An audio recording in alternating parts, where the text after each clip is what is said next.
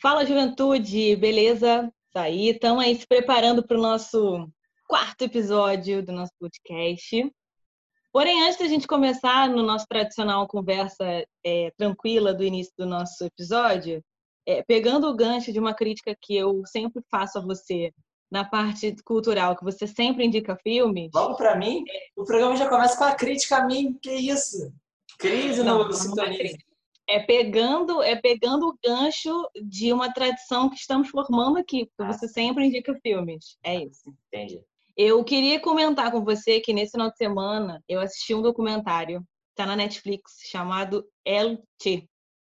E apesar de ser um tema muito batido, que é para falar sobre Che Guevara, é, é um documentário muito interessante que caminha junto com aquele filme Diário de Motocicleta que também tem essa temática, né? Uhum. Mas esse documentário é de 2017 e ele tem duas horas de, de duração, só que ele é muito recente no sentido da pesquisa, porque ele foi feito por um, por um autor, escritor, chamado Paco Inácio Taibo II. Eu adorei esse nome. E, e, é interessante porque ele fez essa pesquisa, não sei quanto tempo que durou essa pesquisa, mas o livro é muito grosso. O documentário é ele revisitando os lugares em que Tchê passou em vida. E aí é muito legal porque é, fala-se com pessoas que conviveram com Tchê na época da faculdade de, de medicina. Ele chega aí até é, a Argentina, que é onde o, o Tchê ganha esse, esse apelido do Tchê. É, ele vai até Rosário, que foi onde ele nasceu, e ele vai passando, ele vai fazendo esses caminhos até chegar a Cuba, quando estoura a Revolução. Depois ele volta, esse, esse escritor volta para Bolívia, que foi onde ele foi encontrado e assassinado. Assim, muito legal o caminho que o cara fez de com o livro na mão. Isso foi muito, muito maneiro. Eu não conheço o documentário. Olha só, não vi. Eu não vi o documentário. Juliana Sabatinelli já traz uma primeira dica cultural justo no primeiro bloco para pegar o seu companheiro de programa desprevenido, que não viu e vai passar um papelão aqui. E, mas acho legal é, ter assim tão fácil acesso, Netflix, né? Você falou, tem o documentário, tão, tão de fácil acesso, até para, se bem que mesmo tendo de fácil acesso, as pessoas né, já vão chegar para assistir a um filme sobre o Che com muita coisa na, na bagagem do que foi do que foi o Che, do que foi a Revolução Cubana, do que é a Cuba, enfim, né? Já tem que se desarmar dessas coisas antes. Sobre o Tia, eu, eu vou ver o documentário e ele se passa assim, o cara com o livro na mão, vendo os lugares. Ó, oh, eu citei isso aqui no meu livro, ó, oh, isso aqui. É bem isso, assim. Ele fala, ah, tem uma certa parte de alguém que eu consegui achar um certo documento X e eu botei aqui no meu livro, aí ele aí mostra a câmera ele lendo o livro, assim, no lugar. E como ele fez essa pesquisa durante um bom tempo, porque o livro é bem grosso, as pessoas conhecem ele, né? Óbvio, né? Sei lá, uhum. o dono do cartório onde o Tia se casou pela primeira vez, conhece o tal do Já foi entrevistado pelo cara.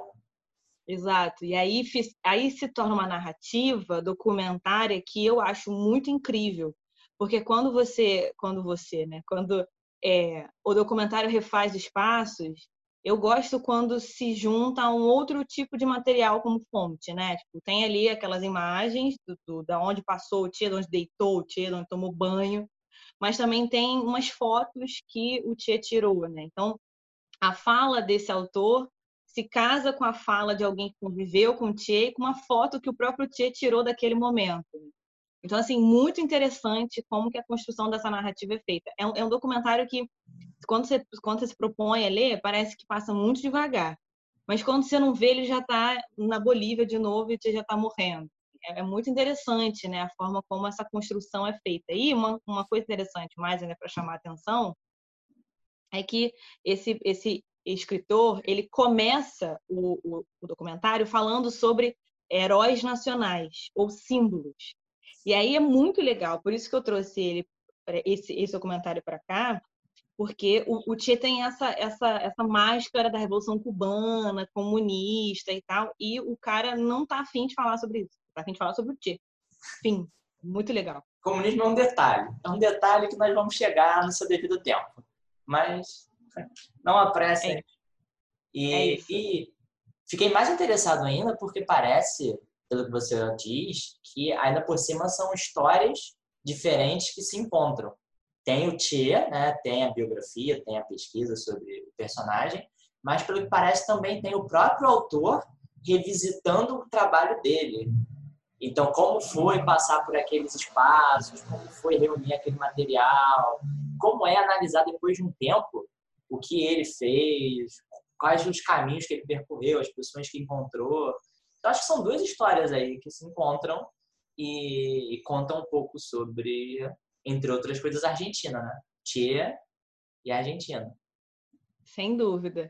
E você falou que são duas histórias, eu acho que são várias histórias, porque tem as fotos do, do, do Che que contam uma história. Eu não sabia que ele tinha apreço pela fotografia e que esses filmes tinham sido salvos, porque tendo em vista o tempo histórico em que ele foi assassinado, eu achava que esses materiais poderiam ter sido perdidos, né?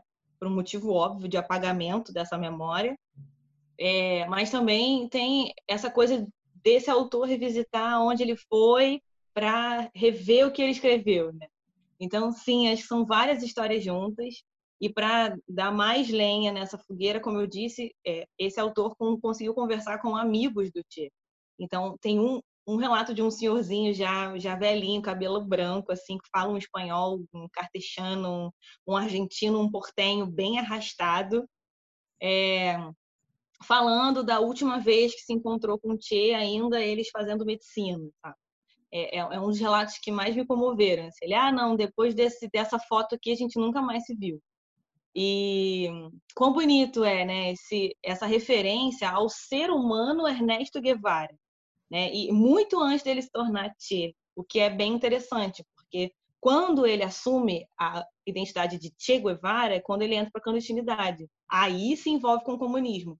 Assim, se você não lembra desse trelelê, você vê o, o, documentário da, da, imagem da vida do Ernesto Guevara, entendeu? Até ele se tornar o, essa coisa, né? Esse personagem histórico importante. Ainda tem essa dimensão íntima, né? Que não é fácil de conseguir. Não é fácil de ter a oportunidade de entrar na vida mais pessoal, pessoas que conhecem e podem falar sobre. Porque, como você falou, né? antes de ser um personagem histórico, antes de ser um revolucionário, ele é um cidadão, ele é um sujeito que passou por outras coisas na vida, né? Então, às vezes a gente fica só com a imagem ah, histórica, heróica para alguns, não tanto para outros, mas uma imagem muito grandiosa e que nem sempre né, passou por isso. Não começou assim, foi se tornando com o passar do tempo dessa maneira. Até porque a, a imagem que eu tenho do cinema retratando o, o Che Guevara, é, eu já vi há algum tempo, então não lembro se exatamente é uma, é um retrato ok, é um retrato legal. Eram aqueles dois filmes, divididos em duas partes, que o, o, diretor norte-americano fez, chamado Steven Soderbergh, e tem o Rodrigo Santoro. Não sei se você viu o, é meio difícil de achar porque não está mais disponível em Netflix, em Amazon, esses streamings da vida. Mas era dividido em duas partes. É claro que a maior parte se passando na Revolução Cubana, a outra é depois, quando ele vai perambular pela América. Eu lembro, eu lembrava que o filme, né, não é documentário, né, mas o filme, a ficção, até que tinha lá a sua, né, o seu cuidado, né? Não me lembro de ter uma, uma reação ruim aos filmes. Mas agora eu já tenho mais uma opção de filme para ver, não só eu, olha só, nossa conversa já trouxe uma dica antecipada, como também o pessoal que está ouvindo aí a gente falar. E talvez citar a Argentina não seja coincidência começar o programa já puxando a Argentina não seja coincidência. Talvez os próximos minutos expliquem para vocês o que vem mais por aí. Não, mas assim, tudo aqui é muito bem pensado, articulado e linkado, né? E aí, falando sobre Che Guevara, já que a gente falou sobre a Argentina, e já que tudo nesse episódio e nesse podcast é conectado e sintonizado, eu sou Juliana Sabatinelli. Eu sou Igor Pires. E esse é o Sintonize.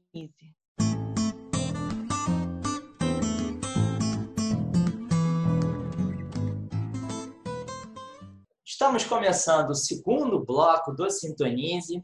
E nessa semana, como nós fizemos algum tempo atrás, nós vamos novamente tratar de um trabalho acadêmico, de uma pesquisa de mestrado, para relacionar com os nossos dias de hoje, relacionar com estudos históricos, relacionar com as nossas vivências, para tirar essa separação, ou pelo menos ajudar a reduzir a separação entre academia e vida cotidiana.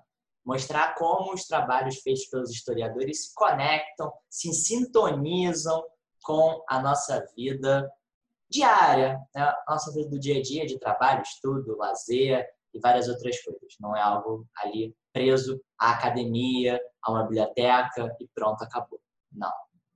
Para isso, nós vamos debater a dissertação de mestrado de Juliana Sabatinelli, que está aqui entre nós, a co-criadora do Sintonize.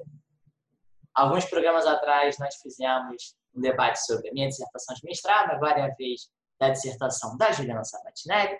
Dissertação essa que conferiu a esta pessoa que vocês no podcast só escutam, no vídeo depois também podem ver, conferiu a ela o título de mestra, mestra em História Social da Cultura pela PUC Rio. PUC Rio, através da orientação da professora Maria Elisa Noronha de Sá, foi concebida a dissertação chamada, vou treinar meu espanhol agora, vamos ver se ele está em dia, Viva la Federación. Eu não sei se foi importante o suficiente para se conectar com o nosso tema, mas eu tento. Viva la Federación, a relação de Juan Manuel Rosas com as províncias do Rio da Prata entre 1835 e 1852. Dissertação de mestrado é essa que já pelo título indica se tratar de uma pesquisa sobre a Argentina no século XIX, tendo como enfoque esse governante específico, o Rosas. E ao longo da pesquisa, que eu tive o prazer de ler, essa pesquisa sobre os nossos vizinhos sul-americanos, feita tão brilhantemente pela Juliana, a gente pode ver que desde o início você já destaca na introdução ou conforme o texto avança que é um desafio e eu acho interessante já deixar explícito isso, fazendo uma observação inicial aqui. É interessante como você destaca, você não esconde que são desafios. Estudar um outro país, onde a gente não tem uma conexão tão familiar, né, por nascer, por conhecer a cultura desde muito pequeno, mas estudar outro país, uma outra realidade, então a Argentina, e ainda por cima com uma distância cronológica considerável. É a Argentina no século XIX. Então eu já acho interessante, já faço essa primeira observação é, que você também expressou ao longo do, da dissertação, desse desafio, né? Desse esforço de se colocar em uma outra realidade de fazer um movimento no sentido de se colocar em outro tempo, em outro momento, convidar o leitor a fazer o mesmo, para não usar apenas as suas referências de hoje, do Brasil, onde nós estamos, mas fazer esse, esse esforço mesmo, esse movimento de vamos tentar considerar uma outra realidade que não é exatamente a nossa. Apesar de nós tentarmos aqui no programa também fazer relações com o nosso tempo atual e com o nosso país. Acho que vai acabar saindo também alguns paralelos. Lanço a primeira pergunta, senhorita Juliana Sabatinelli. Primeira pergunta, e claro, você também comente sobre essa observação inicial que eu fiz, se foi realmente algo complicador, algum desafio ou algo mais curioso para a gente. Mas a primeira questão que eu tive ao ler o seu trabalho foi desde o início, e à medida que o texto se desenvolve, esse jogo de contradições fica ainda mais evidente, que percorreu esse segundo mandato do Rosas entre ideias que se opõem ou que de alguma maneira ele tentava conciliar ou fazer parecer que poderiam existir, né, coexistir, que são que é um jogo de contradições entre federalismo, unitarismo, criar, consolidar uma ordem republicana, mas muitas vezes usando meios não republicanos, meios completamente condenáveis. É, e também lei versus violência, costurar uma ordem institucional, mas muitas vezes recorrendo à violência. E aí vem um questionamento. É, estudar, como estudar esse tema complexo ajuda a pensar as relações entre Estado e sociedade na Argentina do século XIX, no seu recorte, e também no tempo presente, na Argentina ou em outros países. Claro que né, os contextos são diferentes de cada país. É a primeira questão eu jogo para você. Primeiro, obrigada pela rasgação de seda, né, que é natural aqui, a gente se admira, né, enquanto pesquisador, não é segredo para ninguém, então muito obrigada. É, realmente, esse desafio, né, de, de pesquisar um outro país com outra história é algo que é, passeia pela minha vida acadêmica, enfim, desde a graduação, e é muito importante eu ter isso em mente, deixar isso muito claro no meu trabalho, porque eu não tenho a função de resolver ou de explicar a história da Argentina, porque eu não tenho esse direito. Eu, quanto brasileira, não posso fazer isso. Mas o meu desafio e a minha tarefa é conferir um outro olhar distanciado e não tão viciado de uma história que não é minha. E eu acho que quando eu entendi isso, a minha pesquisa deslanchou e foi incrível e está me rendendo frutos até hoje. Eu acho que esse desafio certamente está presente em toda ela e além de, desse distanciamento temporal, também tem distanciamento físico. A Argentina não tem as fontes digitalizadas, então eu tive que ir em Buenos Aires durante 20 dias e foi, um, foi uma alegria muito grande porque eu contei com 35 pessoas que numa vaquinha online me deram um certo investimento, um empurrãozinho, um empurrãozão é, para eu ir para lá e ficar pesquisando durante 20 dias por conta desses amigos que acreditaram na minha balbúrdia na minha pesquisa e mesmo sem bolsa eu fui para lá para pesquisar. Então, esse também é um grande desafio que é a distância, né? Além de, de não ser Argentina e, e desse espaçamento temporal, a distância também, né? Infelizmente, apesar de, de ser um, um país que muito apoia os pesquisadores e que dá investimento para tal, é, ainda não existe do Ministério da, da, Cultura o que nós brasileiros temos, que é a hemeroteca digital, que você abre ali rapidinho e encontra qualquer jornal disponível. E como eu trabalho com o século XIX, é outro rolê, porque os jornais são muito antigos. Então, é, esse foi, acho que foi o principal desafio, que é o espacial. É, com relação à sua pergunta é, ampla, eu espero que eu consiga responder rápido. Mas é, como que esse tema ajuda a gente a entender Estado e sociedade? É porque, se a gente for pensar historicamente de uma forma geral, o século XIX é justamente esse momento de conexão entre Estado e sociedade. Se a gente for pensar no Estado da América Latina, a gente está falando de estados em consolidação, né, no pós-independência. A história argentina ela é um bom exemplo de estados que não se consolidam tão rapidamente, como foi aqui pelo Brasil, por exemplo, que pós-independência, a gente tinha um Estado ali já estruturado, pelo menos territorialmente. Tinha um líder pronto, estava tudo muito encaminhado. Né? A nação foi se consolidando depois em termos de símbolo, cultura, leis, e, entre outros. Mas na Argentina, não. Bem como os outros é, temas e outras possibilidades da América Latina em si.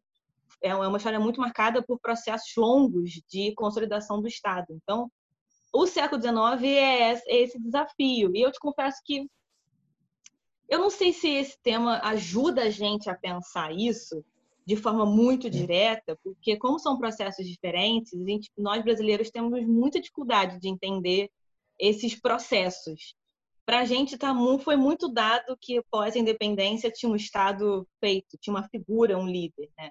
Então, para a gente é muito difícil de entender. E eu ouso dizer conectando com a outra parte da sua pergunta sobre sociedade hoje, como que a gente pode trazer isso para cá, que ainda segue sendo difícil porque a gente reproduz é, comportamentos sociais e políticos daquela sociedade do século XIX, de deixar muito a cargo do Estado a organização política. Tipo, ah, não, deixa que eles resolvem.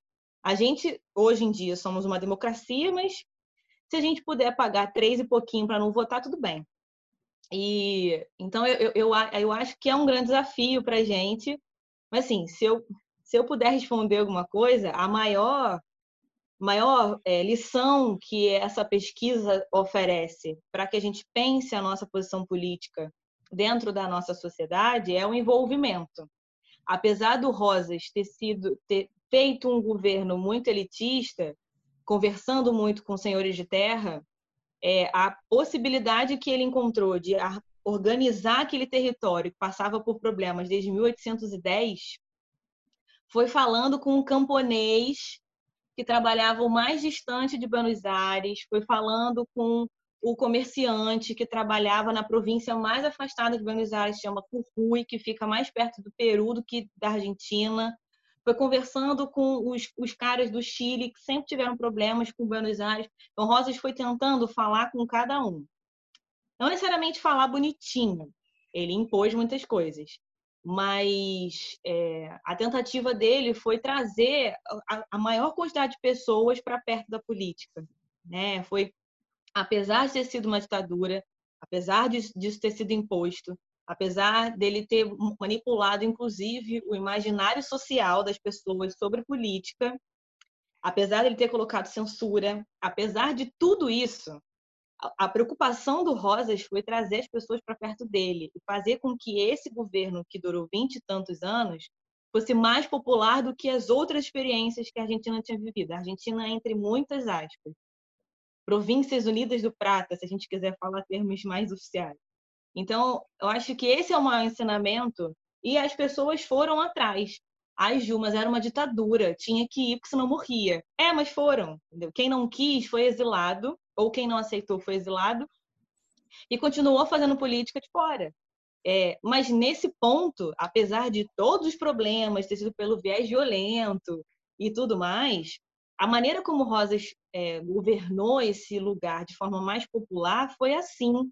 E para dar um certo, certo fechamento, para também causar um pouco de problema aqui, é, a, os argentinos, de forma geral, eles são envolvidos na política, porque desde o início do vice-reino do Prata, na colônia, os colonos tinham que se envolver nesse rolê, porque não tinha uma corte portuguesa chegando, sabe? Não tinha um rei aparecendo aqui para segurar as pontas. Então, nesse sentido, Rosas meio que seguiu um certo, uma certa tradição de envolvimento popular que as pessoas gostavam de ter. Por isso que o século XIX é esse momento de envolvimento social com o Estado, principalmente nessa região da Argentina, né? de, de, de participar para englobar, porque se der problema a gente vai reclamar, e se, e se a gente reclamar, você vai sair. E é isso. E acho, acho legal também o paralelo que você faz com, com o Brasil, para a gente ver essas diferenças né, entre uma corte portuguesa que já estava aqui, um Estado que já se desenhava como seria, com uma figura de autoridade, com uma liderança bem, definida, enquanto os argentinos tiveram que buscar esta liderança ou encontrar esta liderança, definir qual seria e como ela atuaria, porque voltando até lá atrás, antes mesmo da Argentina se tornar independente, isso vale para os outros países né, sul-americanos, houve um vazio de poder por, por causa das invasões napoleônicas, né, que a Juliana já está fazendo entre aspas aí, para não parecer completo vazio, né? mas de uma certa maneira tem alguma ausência que é preenchida pelos habitantes locais, né? Então, não é apenas algo que vem imposto da Europa para cá e é preciso aceitar. Também tem um espaço em que eles vão fazer política. E acho legal como você, mesmo com a dificuldade, traz para os dias de hoje, para a gente tentar entender essas relações entre Estado e sociedade, o que seria possível entender a partir dessas reflexões tal. Eu também gostaria de fazer uma pergunta dentro disso, para também ocupar muito nosso tempo e a gente ficar assim eternamente. Mas eu, eu, eu tive é, é, uma outra pergunta surgindo aqui. Essa relação entre passado e presente é desafiadora, né, por causa né, do século XIX, com as suas próprias é, características, e a gente está no século XXI, então já tem uma diferença considerável. Mas, e focando um pouco mais no passado, dizendo assim, focando mais na construção dessa Argentina. O que você poderia dizer da contribuição ou do papel do Rosas para formar essa Argentina da forma como ele governou? Através desse, desse contraditório, através dessa convocação meio impositiva sobre, sobre a população, com meios não tão é, aceitáveis assim. Mas pela sua pesquisa, o que você notou? Como correu o governo dele é, a partir das estratégias que ele usou? Como é que foi a, a consequência ali, a curto ou a longo prazo, né, das estratégias que ele, que ele utilizou? Primeiro de tudo, interessante você trazer essa questão do vazio que, né, que você comentou aqui, né, que historicamente falando acontece ali quando o rei de Espanha não está, porque é justamente nessa ideia de um suposto vazio que nasce as lideranças é, mais locais que a história conheceu como caudilhos. E aí é, surge uma série de questões sobre o poder dos caudilhos, quem são esses homens, senhores de terra, que eram os antigos crioulos. E aí, nessa chave, eu posso dizer que a maior, digamos assim, né, uma das mais consequências do governo do Rosas foi a ideia da liberdade na política.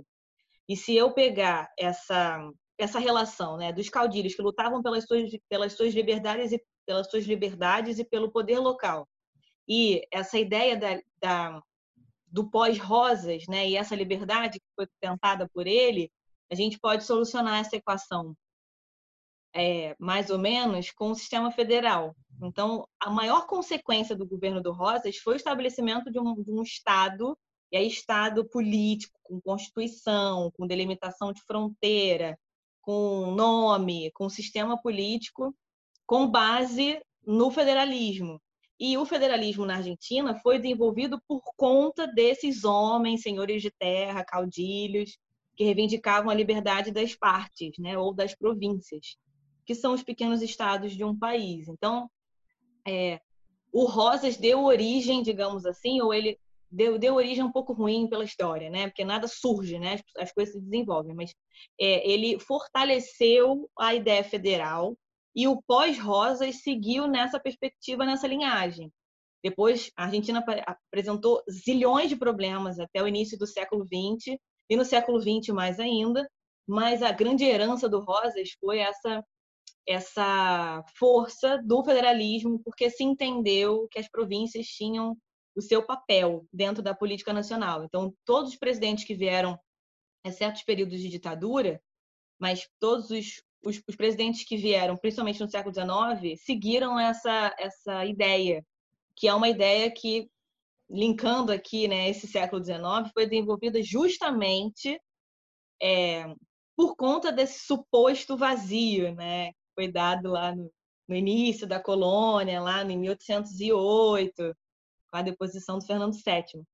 Mas, para além disso, né, se eu pudesse ser mais é, é, é, detalhista, o Rosas também tirou toda, toda a, a, a carga de um governo autoritário. Não se queria mais um governo autoritário pelo menos no século XIX, porque no século XX, graças ao contexto, a Argentina vai ser marcada por várias ditaduras, sendo a pior delas a de 76, né, em que morreram e, e desapareceram 30 mil pessoas. Mas o que foi possível e necessário nos documentos constitucionais para tirar essa marca do autoritarismo também foi feito. E se a gente quiser casar as duas ideias, a liberdade ficou muito clara para essas pessoas, né? É, para esses futuros argentinos que vão se consolidar ali nos anos no finalzinho do século XIX, quando a Argentina se organiza aí, mesmo a Argentina como a gente conhece hoje, Don't Cry for Me Argentina, que a gente conhece hoje. E acho importante, como você fala, porque a gente percebe as origens, ou percebe o processo, não é do que origens, percebe o processo de fortalecimento ou de estabelecimento dessa ideia de federalismo, em que isso é tão presente, né, tão forte na Argentina.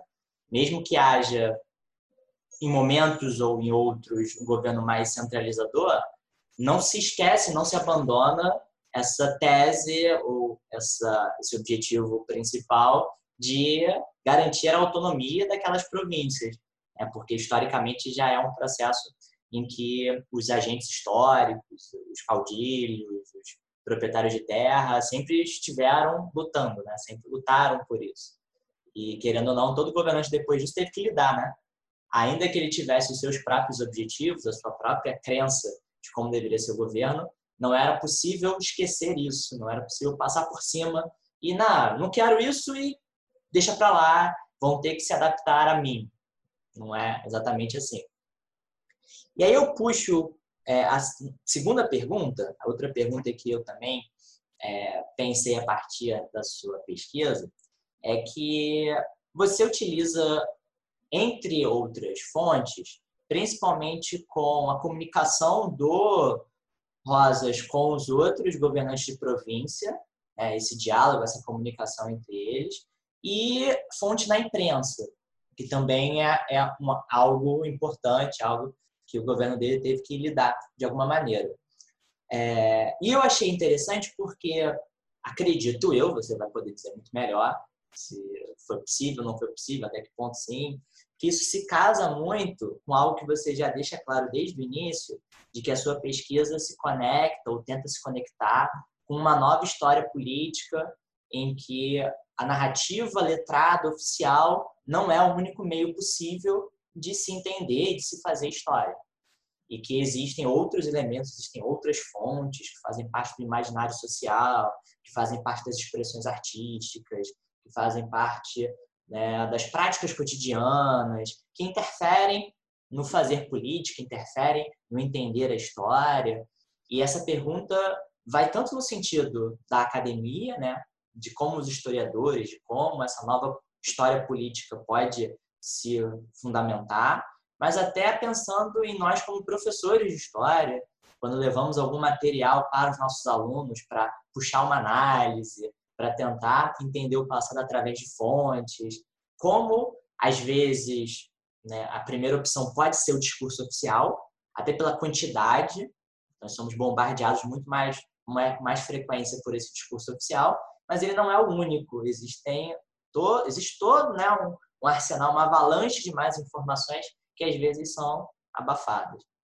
Aí eu queria saber se é, esse seu esforço de pensar esse projeto federalista que o Rosas é, se envolveu, ou até mesmo o projeto de propaganda do seu governo, que em muitos momentos pareceu ali bem personalista, né, de, de autovalorização, até que ponto pensar nisso, um projeto dele, mas um projeto de identidade que envolve toda, todos os cidadãos.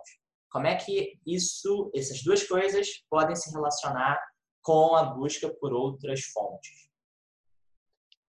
É muito interessante essa sua questão, porque ela pode ser respondida de várias maneiras. E aqui eu poderia trazer conceitos muito acadêmicos de cultura política, é, é, publicação douta, que é uma publicação da elite. Eu poderia trazer letrado patriota, eu poderia trazer vários conceitos que a academia tem para tentar explicar isso, que é uma pergunta imensa. Mas, como a nossa intenção aqui é justamente tornar palpável algo que é acadêmico, e eu não preciso desses termos todos para explicar algo que é simples, não é simples, mas que pode ser simples, é, eu prefiro te responder na chave do é, o que, que é ser um, um assim, tá. Por que, que, que uma produção oficial ela tem, tende a ser mais utilizada do que uma carta, por exemplo? Então, essa é uma, um, um questionamento que remonta muito uma coisa que nós historiadores temos de que ah, o discurso oficial é aquele que está documentado, né? Então, é, não foi desafiador casar outros tipos de fonte é, com algo que estava sendo projetado ali pelo Rosas. Muito pelo contrário, né? É porque eu usei cartas ficou mais fácil de enxergar o projeto rosista, já que tinha censura, já que tudo que ele colocava como material era manipulado e, e tornava mais difícil entender o que, que era o Rosas ou o que era o objetivo dele. Então, quando eu peguei as cartas pessoais dele para ler, eu falei assim: bom, isso aqui é o Rosas essa aqui é, é esse cara que eu quero saber o que, que ele está pensando. E aí foi muito mais interessante é, quando eu tive contato com isso num lugar chamado é, AGN, que se chama Arquivo Geral da, da, da Nação, que fica em Buenos Aires, e são, sei lá, 10 caixas de cartas que o cara mandou. Então eu falei, bom, não preciso ficar lendo jornal gastando todo o meu tempo para isso, eu tenho 10 caixas de carta para pesquisar. É só escolher um, um, um período que me é favorável e vamos dar para vamos, vamos seguir em frente. Então, não foi desafiador colar esse projeto político com essa com essa cultura que ele criou, né? Não foi tão difícil assim, já que as coisas eram muito misturadas e esse público, esse privado era tudo era misturado também. Então eu, eu, eu ouso pensar assim, é, aquela, né, que está olhando para o Rosas com o olhar do século XXI. Mas conforme eu fui lendo as cartas, eu falei, cara, não existe o Rosas político, como, como não existe o Rosas pai da Manuelita e esposo da Encarnação. Não existe. Encarnaciano. Existe o Rosas. Então, tudo que eu pegar dele vai ser a construção de uma cultura política. Até porque o cara trabalhava 14 horas por dia. Sem parar. Sem parar para almoço, sem parar para fazer xixi, sem parar para nada. Era 14 horas trabalhando. Então, eu falei, cara, se ele está produzindo 14 horas de documento, o que eu conseguir dele vai ser ótimo. Eu não sei se esse tipo de, de caminho satisfaz a, a, a, sua pergunta, mas é porque, ao fim e ao cabo, é, esse, esse, esse, esse momento do Rosa, essa, essa política dele, essa forma como ele conduz as coisas, para nós soa meio esquisito, porque hoje a gente, apesar da, da gente tratar os nossos governantes com um certo distanciamento, a ideia do Rosas não era esse, não era essa, na verdade. Ele tinha história, assim, os, os, documentos apontam que ele, que ele tinha dois, dois casarões em Buenos Aires, todo mundo sabia onde era. E era possível passar em frente à casa dele e ver ele trabalhando, tipo a La Vargas, né? Que você passava em frente do, do, do palácio pelo catete e viu o homem trabalhando. Então, essa política muito acessível, né? Então, para a gente é meio esquisito. Por isso que eu acho que a sua pergunta, não sei se eu consegui respondê-la, mas ela não tem uma só resposta, né? Eu, eu escolhi falar desse jeito porque é, quando conforme você foi falando, eu fiquei pensando que o meu trabalho ele está muito conversando com a história intelectual, né? Que quem olha de longe fala assim, nossa, Juliana, deve ser incrível trabalhando com história intelectual. Só que intelectual é essa pessoa que está produzindo material para que eu possa estudar hoje, sabe? É essa pessoa que minimamente escreveu algum trem lá e eu vou ler o discurso do cara ou da mulher ou, ou de qualquer pessoa e falar, mano, isso aqui é essa pessoa, sem censura, sem um, um jornal, sem você ter que colocar em, em, em tabelas para poder se encaixar naquele jornal, daquele discurso. Então, é, é, é, muito isso. É uma história intelectual, uma história que se preocupa em, em casar projetos, porque ao fim e ao cabo, no século XIX, não existia civis é, produzindo poemas pessoais de amor sem nenhuma intenção política. Então, se você está vendo um material, é, um poema de amor do século XIX e você teve acesso e não é pessoal, é político. Então, é mais isso. E justamente ouvindo a sua resposta, que né, apontou para mais de uma direção, eu acho interessante porque é, muitas vezes a escolha do tema indica qual caminho nós vamos percorrer. E você falou que tem ali todas essas caixas de cartas, por que não usá-las e procurar alguma outra coisa? Então, muitas vezes, né, o próprio desenrolar da pesquisa mostra qual é o caminho das pedras, né? ah, tem todo esse material aqui disponível, tem toda essa riqueza, não vou usar porque, teoricamente, existe um discurso oficial em que seria possível conferir mais diretamente qual é o projeto político dele, porque é o que ele é, explicita. Não, né? Às vezes, o que não está tão explícito é tão interessante ou mais do que o que está colocado para todo mundo ver. Que, como você mesmo, mesmo falou, tem censura, né? Teve censura, teve manipulação do que era transmitido e tem também como a pessoa se coloca, né? Quando a pessoa quer se publicizar, ela já decide, ah, eu vou revelar isso, não vou revelar aquilo. Então tem um jogo, né, do que mostrar e do que esconder. E também acho interessante você você mostrar que não existe necessariamente uma separação muito clara entre sujeitos públicos, sujeitos privados, ou atitudes públicas, atitudes privadas, porque mesmo que pode parecer muito privado, muito é, voltado apenas para os seus interesses pessoais, muito ali fechadinho, ah, nele mesmo, na sua família, mesmo isso diz quem é esse personagem que está atuando politicamente, está realizando coisas que vão atingir a sociedade como um todo.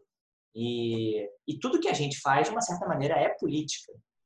É, não só voto que a gente dá, não só movimentos sociais do qual a gente faz parte, não só filiações partidárias ou a forma como a gente trata algum assunto explicitamente político, mas até o que aparentemente não é político, né?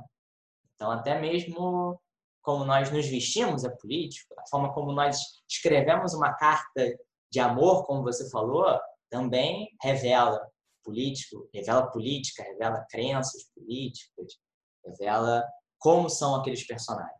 E é sobre mais ou menos isso que eu posso trazer mais uma pergunta. Tem a ver com o que a gente já estava falando sobre a relação do, do Rosas com a imprensa, com né, os outros, as outras autoridades provinciais.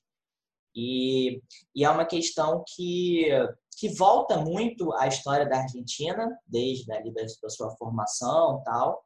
E aí eu queria que você falasse um pouco mais sobre esse seu recorte histórico do segundo mandato do, do Rosas à frente do governo de Buenos Aires. Como é que o que ele fez, o desenrolar desse seu governo, se relacionava, acho até que você já tocou nisso, né? mas se quiser aprofundar, melhor ainda. Melhor ainda para a gente conhecer mais da Argentina como é que o projeto de governo dele, o desenrolar do seu governo, se relacionam com essa tradição argentina do federalismo, do poder dos caudilhos, em que eles estão tão apegados a isso e, e sustentam e defendem, lutam para esse poder regional, esse poder local, um pouco mais né, dividido, um pouco mais. Não sei se daria para falar fragmentado, mas estou jogando aqui a palavra também. E, e como é que esse recorte histórico também atua na imprensa, na relação com a imprensa, do Rosas com a imprensa, da forma como o seu projeto era difundido tal. E se você ainda quiser a provocação, do trazer para o, o tempo presente. Por exemplo, como é que o, um governante tão assim marcante como Rosas, afinal você estudou Rosas, não estudou outras autoridades provinciais, como aquela que você falou que estava mais próximo do Peru do que de Buenos Aires, efetivamente. Como é que ele, a relação dele com as autoridades, as outras autoridades provinciais e com a imprensa, fazem a gente pensar nessas possibilidades de relação entre figuras políticas, entre figuras políticas e a imprensa, que é um canal de veiculação disso. Eu joguei muita coisa para você, não sei se deu para pegar tudo. É, a gente vai pensando e vai, vai despejando. Né? Não, é, a, a sua pergunta é excelente porque ela me traz muitas questões atuais, né? Assim, a gente esse ano com essa questão do coronavírus e todos os, os, debates, né, no início do isolamento, né, no, no, início desse ano, fez a gente refletir muito sobre relações federais, né? É, nesses embates entre União e governos, né? E, e como que os governadores foram levando as suas políticas, às vezes contrárias ao que o presidente falava. É, então, essa sua pergunta ela se encaixa muito e me faz pensar nessa situação, porque é, no caso do Rosas, a, a, relação com os governadores era do tipo: eu sou a única pessoa que em 50 anos, bota aí, em 30 anos de é, governo, de, de possibilidade de estruturar uma ordem entre as províncias, conseguiu fazê-la. Se você, senhor governador, olhar para o seu século XIX antes de mim, você vai destacar ele na chave da instabilidade. Então, desde que eu assumi, e aí um parênteses, né? O Rosas tem dois governos, um de 1829 até 32, por aí.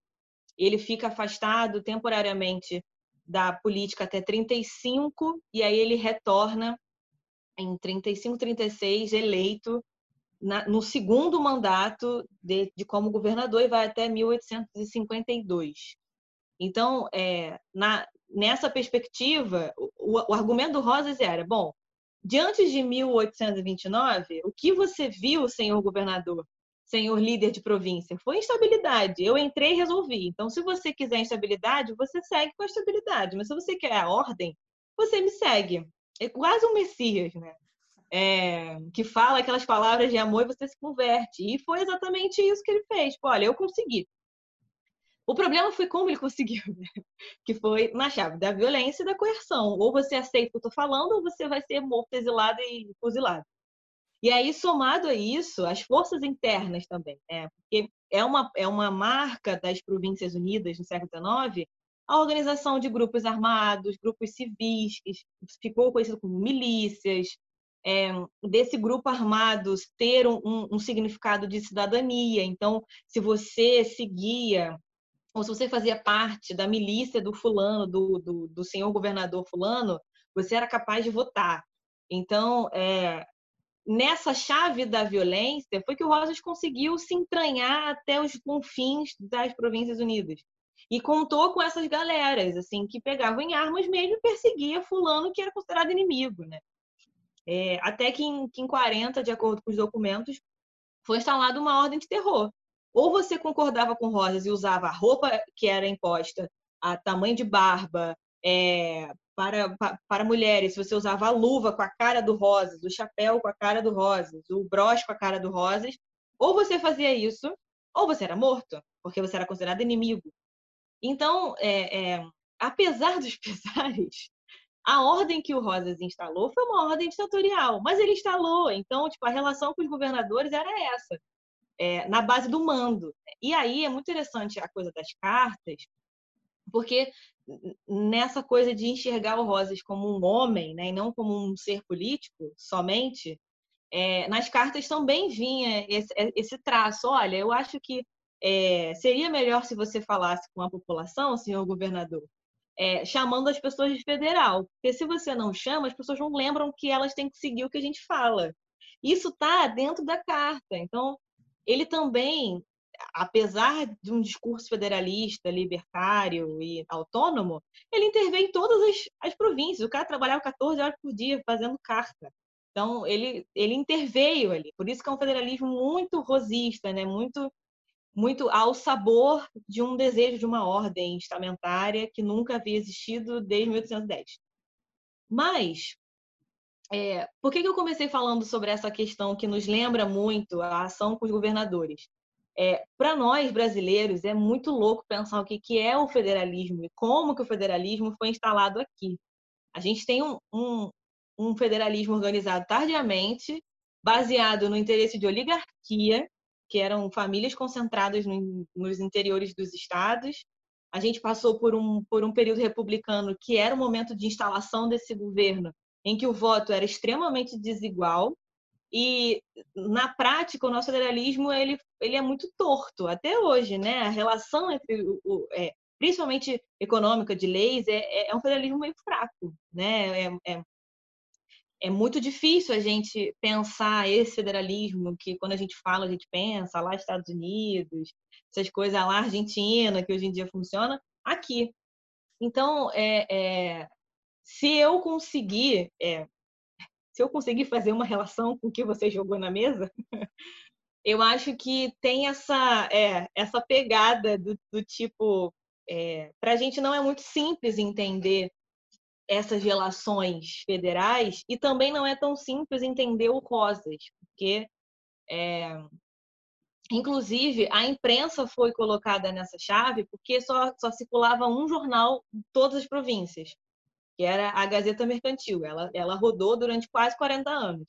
E aí você, você entende, na nossa perspectiva, a questão do controle social. Então era esse idealismo meio torto, né? Que pra gente, hoje em dia, não faz sentido você fala, nossa, não tem liberdade de imprensa, que absurdo. Mas que para nós brasileiros a gente não está muito, muito pensando sobre isso, porque o nosso idealismo é muito torto. É, a, a, as, as leis né, federais e as leis municipais ou as leis estaduais, elas são. É, é, tem muita lei, tem muito cacique para pouco índio, e, e, e, sabe, assim, é tudo muito confuso, né? Então, quando a gente lê algo sobre o Rosa, fica, meu Deus, que coisa incrível, a Argentina funciona hoje, é maravilhoso, as províncias hoje se organizam. A Constituição pós-Rosas falou, não, somos uma república federalista argentina, oh meu Deus, a liberdade. É, dez anos depois eles estavam quebrando o cacete um com o outro, porque Buenos Aires queria todo o poder para ela e as províncias não queriam. Então, Para a gente é muito louco de entender isso assim, porque a gente está acostumado com o poder centralizado na figura de um líder.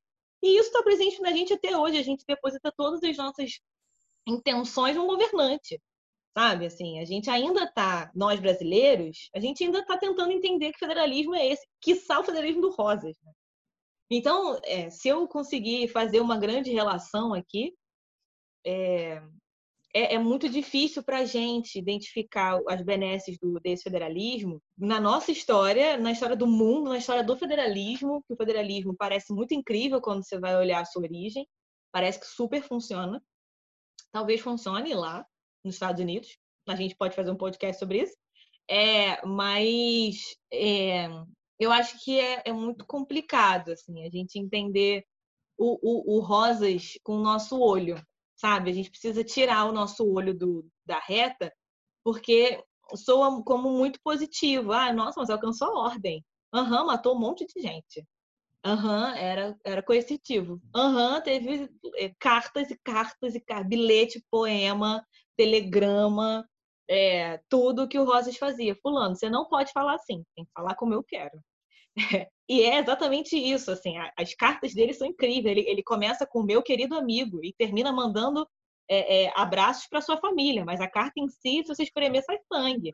Então, assim, é, é muito louco, né? Como que ele estabelece esse federalismo na base da ordem. Então, a gente tem que tirar o nosso olho século XXI, federalismo que se desenvolveu aqui, que a gente não sabe o que é, para entender o rol. E é um federalismo que a gente não conhece mesmo, que não tem algo para chamar de nós, não faz parte da nossa experiência histórica, da forma como você descreveu a relação entre o Rosas e os demais governantes.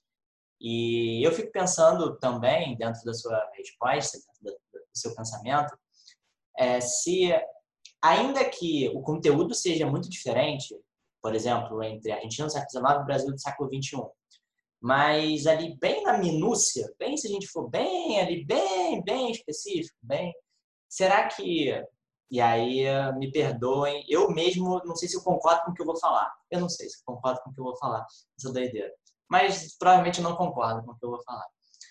O querendo ou não, por exemplo, no Brasil de hoje ou no Brasil, sei lá, de 2016 para cá, muitos defendiam uma certa ordem vamos colocar assim, bem, bem genérico, uma ordem é, de anticorrupção, uma ordem de preservação de valores, não sei o quê, e mais outras coisas que a gente poderia colocar dentro dessa ordem. E que, querendo ou não, vem sendo, de alguma maneira, colocado, hoje em dia na prática, através de meios que não são legais no sentido de até que ponto está ferindo a lei, até que ponto é, seria republicano mesmo, é, um combate à corrupção que não é tão idôneo assim, não é tão legítimo assim, da maneira como é feito, é meio seletivo tal. Mas então, tem uma certa ordem que se procura, mas os meios de colocarem essa ordem em vigor são absolutamente questionáveis. E a partir dessa pretensão de ordem, a partir das formas como se entende que essa ordem poderia ser implementada, tem relações autoritárias com outras figuras políticas, de imposição, né, como você falou, de mando, precisa ser do jeito que eu quero. Se não for do jeito que eu quero, não pode, não vale, não tem espaço. Ou é do meu jeito, ou é instabilidade, caos e a confusão sem limite. E até que ponto também a imprensa também é atingida por isso, ela se vê dentro desse mar de que ordem é essa, que meios são esses, que país é esse, que relações são essas, até que ponto é possível fazer isso, é legítimo ou não. Então, são mais assim, divagações minhas que eu não sei se concordo, discordo de mim mesmo, nessa loucura de pensamentos que vem. Eu gosto quando você divaga assim, porque é, diante dos estudos que eu né, sobre essa história, me é muito claro que períodos de crise geram é, situações de ditadura, se a gente puder botar. Para não ficar muito redundante, muito fechado. Extremas, né? Ou de medidas extremas, de soluções extremas. Pronto. Isso, ideias extremas. Para não ficar só na ditadura, né? Porque quando a gente fala sobre ditadura sempre soa ruim.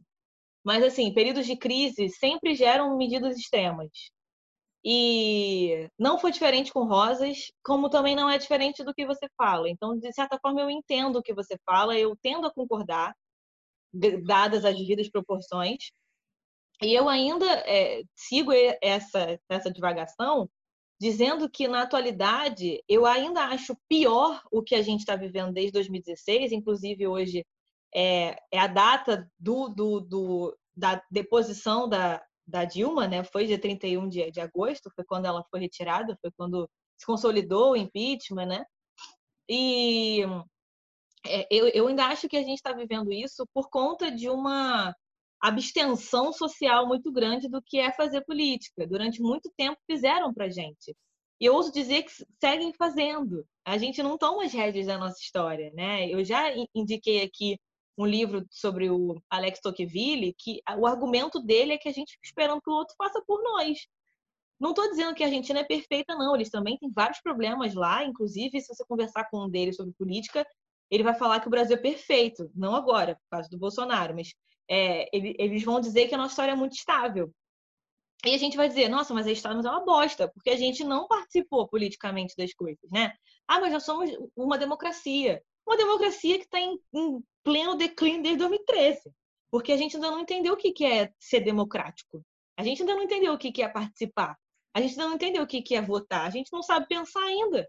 É, politicamente, a gente tem um presidente que não debateu, que não participou de, de, de, de conversa e que foi eleito por meios bastante difíceis da gente discutir aqui.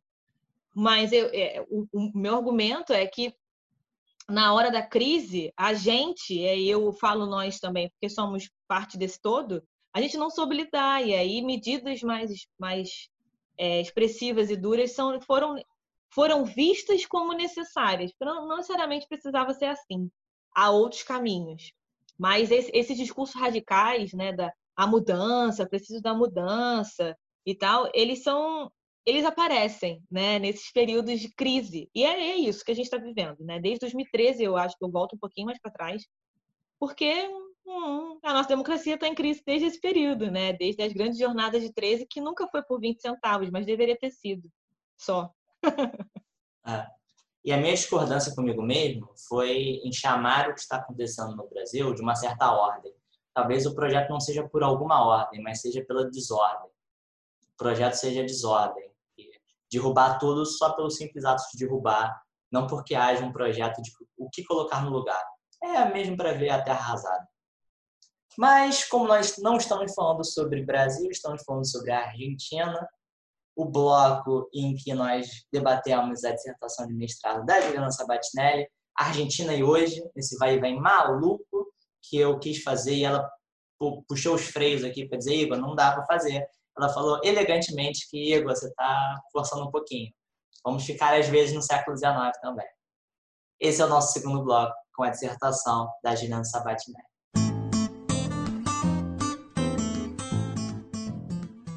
Vamos então de terceiro bloco do Sintonize, esse bloco destinado a dicas culturais para você Hoje estamos esperando é, que as tradições sejam mantidas, apesar de eu já ter quebrado a tradição e lá no primeiro bloco ter falado sobre um documentário.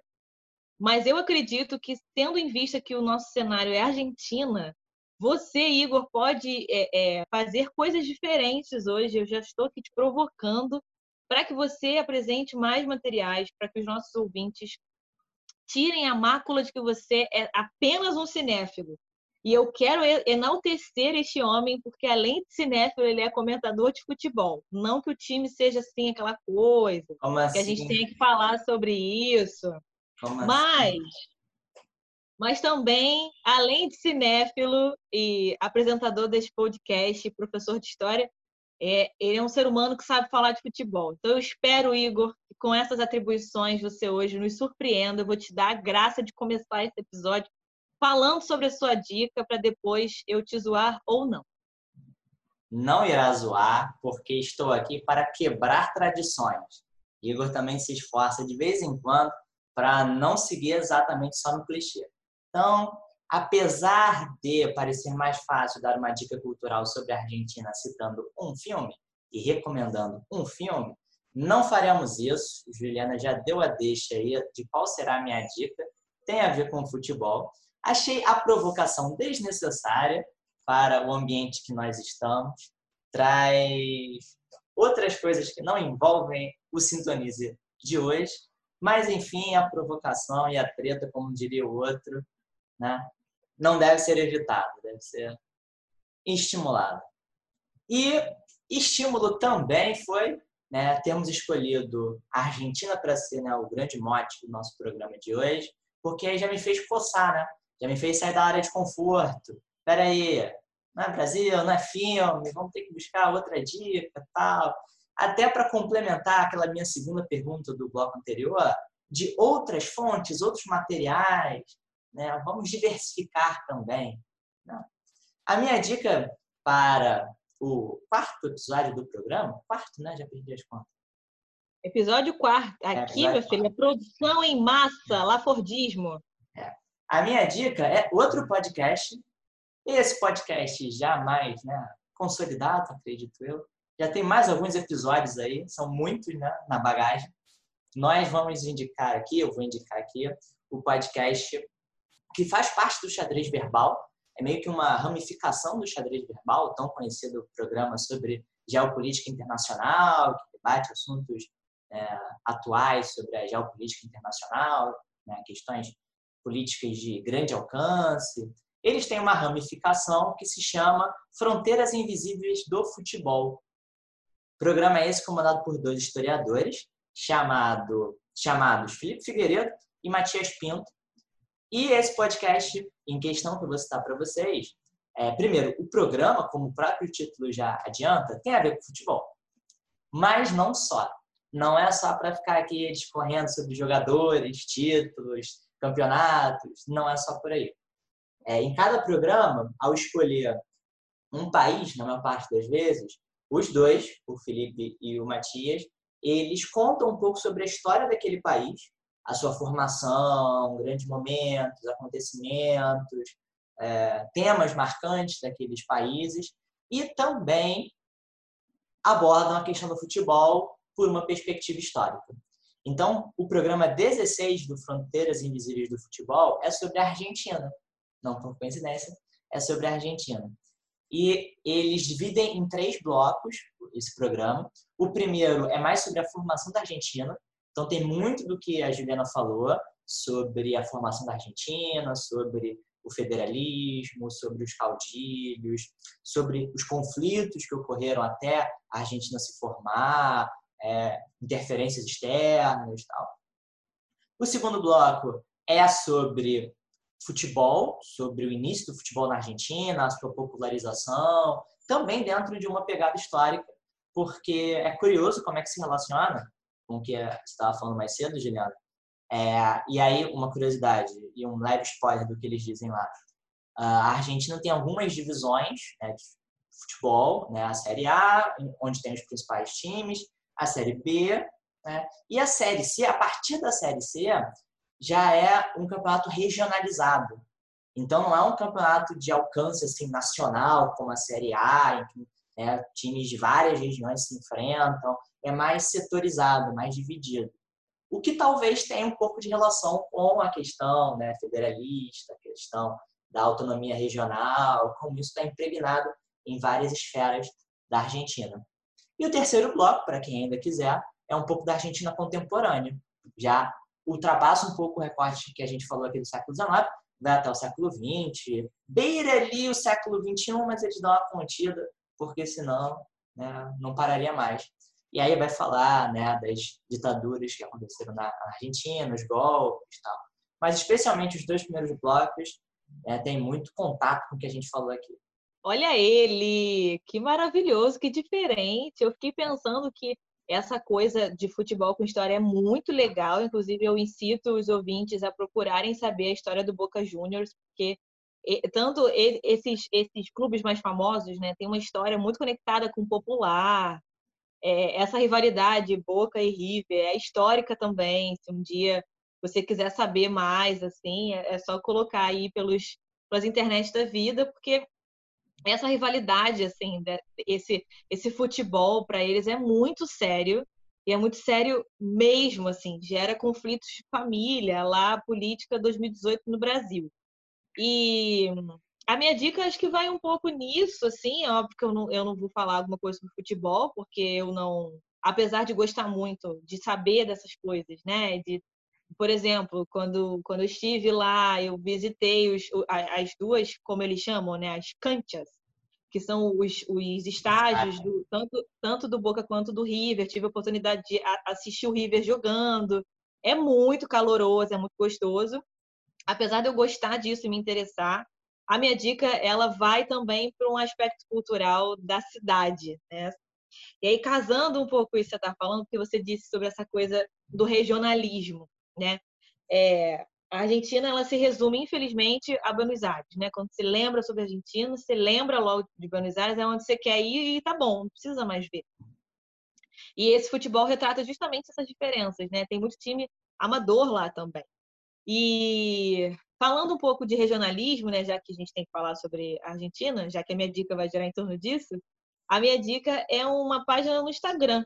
Eu nem sei se isso é uma dica cultural, é. Mas eu fiquei pensando que assim, eu poderia indicar um milhão de coisas. Poderia indicar o filme da Evita, poderia indicar para todo mundo ouvir Don't Cry For Me Argentina, poderia indicar algum filme sobre ditadura, que a gente já falou uma vez, eu, eu e você, conversando sobre filmes de, de, ditadura. Poderia indicar qualquer filme com Ricardo Darim, porque esse homem não tem nenhum defeito. Porém, eu não quis manter tradições eu vou indicar uma página no Instagram chamada Los Notables. Não se fala assim, mas é só para todo mundo saber. É só você botar Los, é espacinho, Notables.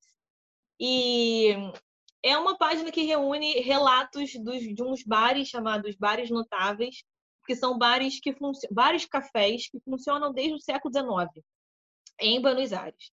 São cinco, cinco notáveis, são cinco bares é, tombados como bares notáveis, é, que ficam num bairrozinho delícia chamado São Telmo e que você pode tanto tomar café da manhã, como almoçar, como tomar cerveja à noite, porque ele funciona nesse nessa perspectiva. E o mais interessante desses bares é que a configuração interna deles remonta muito o que era no século XIX. Então, tem toda uma questão das janelas serem baixas, de ter aquele ambiente é, amadeirado, que era onde os, os antigos intelectuais sentavam para conversar, para tomar um, um café. É, é, é, muito comum que se você visite um, um, café desse às 9 horas da manhã, tenha um velhinho lendo jornal e tomando o seu café, bem como o mesmo velhinho tomando cerveja à noite. Então, esses bares, eles chamam muito atenção pela história que eles têm. Às vezes, nomes consagrados da história mundial já passaram por lá. E aí, para não ficar para trás dessa dica, um dos bares é, notáveis se chama O Federal. Então, é mais histórico que isso e mais colado com o nosso podcast, impossível. E, e é com essa dica, essas dicas não não tradi tradicionais, quase que saem contraditórias, mas não tradicionais, que a gente vai dando fim a esse episódio que eu tive o prazer de ser é, desafiada, questionada, levada à reflexão sobre a minha pesquisa. Quero agradecer muito ao Igor pela sensibilidade, porque é, quando se trata de algo que é muito nosso, assim, a gente sabe como foi parir essa dissertação, e quando a gente fala de algo muito nosso, assim, a gente, quando o outro vai falar, a gente toca na gente, né? Porque parece que saiu da gente, né? Realmente é um filho. Então, obrigada pela sensibilidade de um tema que não é muito conhecido pelas pessoas. E aos ouvintes, agradeço a atenção por ter chegado até aqui. Convido vocês a verem esse episódio no YouTube, nosso canal Sintonize Podcast. Vai lá que todos os episódios até agora já estão em vídeo. E nos sigam nas redes sociais, arroba Sabatinelli no Instagram e no Twitter. E arroba Igor Pires M no Twitter e no Instagram, aproveitando a dica da Juliana, Instagram, toda diversificada. Isso, e fique ligado para os próximos episódios, vem aí muito mais conteúdo, muito, muito mais treta e muito mais problema para a gente seguir discutindo e fiquem sintonizados com a gente. Até a próxima semana com mais discussão e esperamos vocês de volta para nos acompanhar. Até mais!